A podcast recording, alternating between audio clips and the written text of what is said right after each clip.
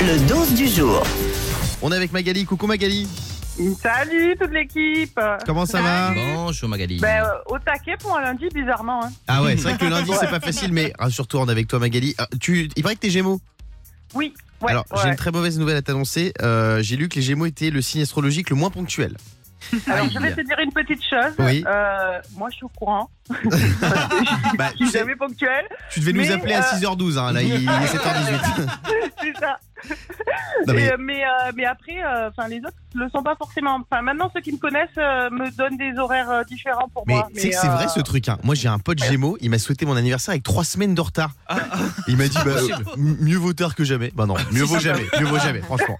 Euh, tiens, on va se faire un petit jeu sur les retards les plus improbables justement pour ceux qui sont tout le temps en retard qui nous écoutent euh, sur Europe 2. Euh, ah ouais, je vais vous donner le début des infos, à vous de trouver la suite. Hein Une américaine a donné 500 euros pour compenser un retard de 63 ans, lequel Magali.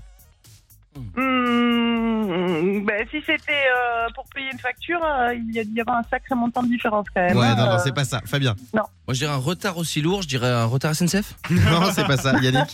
Euh, une amende. Non, c'était pour rendre un livre à la bibliothèque. Oh, Ah, non Elle l'a emprunté quand elle avait 10 ans. Et 63 ans plus tard, elle l'a renvoyé à la bibliothèque de New York avec une lettre d'explication et une donation de 500 dollars. C'est énorme. C'est énorme, c'est trop Franchement, mignon. ça va en les vrai. intérêts. Oui. C'est Fabien. mignon parce que franchement, il fallait se rappeler qu'on l'avait quand Eh même. ouais, hein. c'est vrai, c'est vrai. Fabien, Vous savez que moi je n'ai jamais eu de retard de ma vie à la bibliothèque. hein.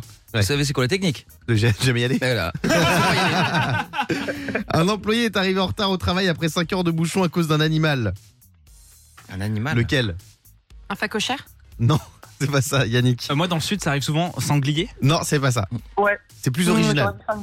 Non, c'est un zèbre. Un serpent dans les toilettes. Non, c'est pas mal, non.